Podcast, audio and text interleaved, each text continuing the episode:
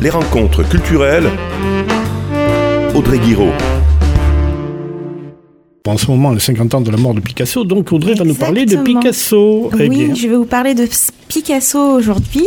Tout d'abord, bonsoir à tous, parce que si je dis pas bonsoir, ma mère, quand elle écoute la radio, elle dit que je suis mal polie et qu'elle m'a pas élevée comme ça. Donc, je vous dis tous bonsoir. Donc, effectivement, je vais vous parler de Picasso, puisque 2023 est l'année de commémoration des 50 ans de la mort de Picasso. On parle de célébrer Picasso, musée parisien qui porte son nom. Sur le site internet du ministère de la Culture, on parle d'année événement. On célèbre l'œuvre de l'artiste dans tous les pays, de New York à Malaga, en passant par Antibes. Picasso, c'est l'incontourna- l'incontournable de 2023. C'est le tube de l'été, c'est le petit nom à donner à son nouveau chaton, c'est le selfie qu'il faut faire en marinière avec une calvitie précoce, c'est The Place to Be sur Instagram. Mais Picasso, ce n'est pas que ça, c'est aussi un article bien balancé par Télérama le 8 avril dernier avec en gros titre Picasso et les femmes quand MeToo contraint les musées à la pédagogie. Eh oui, on parle de MeToo, t'as vu Donc Pablo Picasso est né le 25 octobre 1881 en Espagne à Malaga et meurt le 8 avril 1973 à Mougins dans une petite commune des Alpes-Maritimes. Il faut noter qu'il a eu une vie assez longue puisqu'il est- s'est éteint à l'âge de 91 ans. Picasso est un des artistes majeurs du mouvement cubiste avec Georges Braque, un mouvement qui a libéré la peinture vers l'abstraction. Il produira près de 50 000 œuvres, dont 1885 peintures, 1228 sculptures, 2880 céramiques, 7089 dessins, 342 tapisseries, 30 000 estampes et remplira plus de 150 carnets. C'est titanesque. Il est un des artistes occidentaux les plus connus du XXe siècle. Son omnipotence n'est plus à démontrer. D'ailleurs, qui n'a pas vu ne serait-ce qu'une reproduction des fameuses Demoiselles d'Avignon, peinture dont il existe plusieurs versions et visible au MoMA à New York, qui n'a jamais étudié à l'école la fameuse toile Guernica de 1937, retraçant un moment historique de la guerre civile espagnole. On ne remettra pas en doute le génie de l'artiste, mais comme d'autres l'ont fait avant moi, je souhaiterais aujourd'hui vous poser une question. Faut-il séparer l'homme de l'artiste? Ce n'est pas un secret, Picasso était un homme violent et quand on lit Vivre avec Picasso, l'ouvrage écrit par la femme artiste et compagne de cet homme qui lui a dit non, Françoise Gilou, ou bien encore Picasso le Minotaure de Sophie Chauveau, qui est une journaliste qui au départ adorait véritablement Picasso, mais qui dépeint un tableau de cet homme, mais hideux, on a juste envie de plagier Julie Bozac, réalisatrice du podcast Vénus s'épilait-elle la chatte, et traiter notre artiste d'ordure tout simplement. Au-delà du mouvement MeToo et des revendications féministes de notre époque, on ne peut avec un peu de bon sens que désacraliser cet artiste égocentrique qui, à la fin de sa vie, se voyait lui-même comme un demi-dieu. Alors, peut-on différencier l'artiste de l'homme, le génie de l'auteur de violence, ou finalement est-ce un tout? Je vous pose la question, réfléchissez, réfléchissez donc. L'histoire de Picasso, c'est l'histoire d'un artiste pour lequel on a tous accepté, tout accepté sous prétexte qu'il avait ce statut de génie qui le rendait intouchable.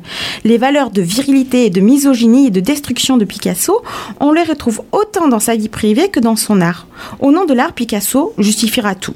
Pour la colombe de paix qu'il dessinera en 1949, l'année de, sa- de naissance de sa fille Paloma, il dira Pour faire une colombe, il faut lui tordre le cou. Pour lui, tout acte de création relève d'un acte de destruction. C'est un homme qui se sentait exister dans la provocation, dans ce côté destructeur. Pourtant, dans sa peinture, on y retrouve des sujets qui touchent au sensoriel, à la nature, chose pour laquelle il dira Il faut bien que la nature existe pour pouvoir la violer. D'ailleurs, puisqu'on parle de viol, Marie-Thérèse Walter, qui fut sa muse, sa compagne et une des mères de ses enfants, dira dans une interview D'abord, Picasso violait la femme et ensuite on travaillait. Elle restait là, lasse sur un divan pendant que lui la peignait.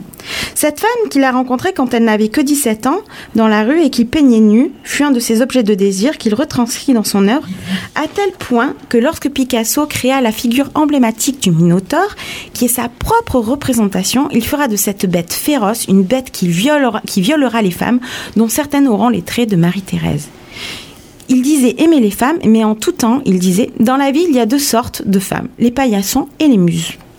Sa petite fille raconte que ce dernier assu- assujettissait les femmes à sa sexualité animale, il les matait, il les ingérait et les écrasait sur la toile.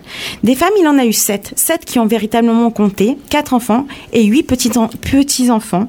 Tous ont subi la fièvre Picasso et à sa mort, tous se sont décomposés avec lui, n'ayant pas pas écrit de testament, chacune d'entre eux et chacun d'entre eux fit les frais d'un dramatique héritage. Picasso, c'est le symbole du mal dominant, protégé par un système patriarcal. On y revient toujours, mais finalement, c'est toujours d'actualité. Euh, il est entouré d'hommes qu'il adule et pour qui il est inspirant. Paul Éluard ira jusqu'à lui prêter sa femme, Nuche, sans lui demander son avis pour plaire à Picasso.